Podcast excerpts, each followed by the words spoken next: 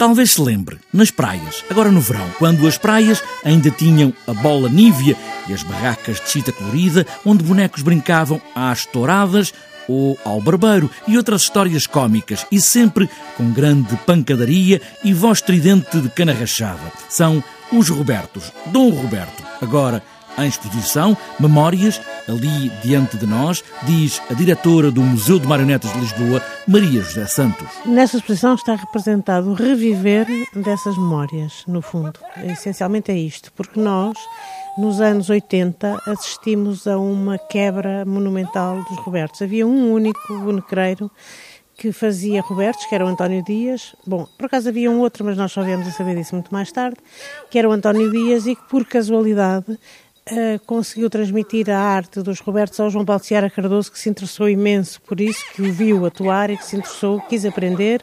Ele uh, engraçou com o João Paulo, porque ele não era muito fácil eles ensinarem a, a, a, arte a outros, e a partir do João Paulo foi-se disseminando o conhecimento do, do Teatro Roberto. Em 2011, nós fizemos, quando o museu fez 10 anos, fizemos a primeira aquilo que chamámos a Maratona de Robertos. Convidámos todos os, os bonecreiros que faziam Robertos e eram 7. E agora já são 13.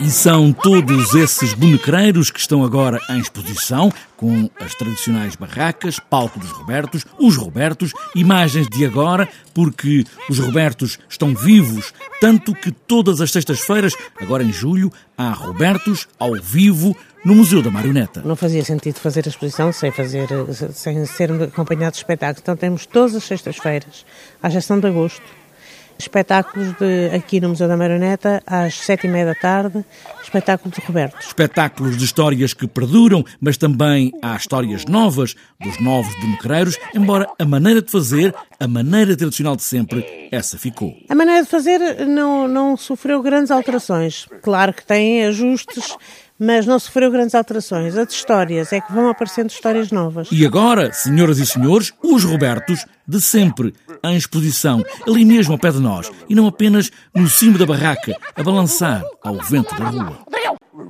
Tu queres fechar a boca?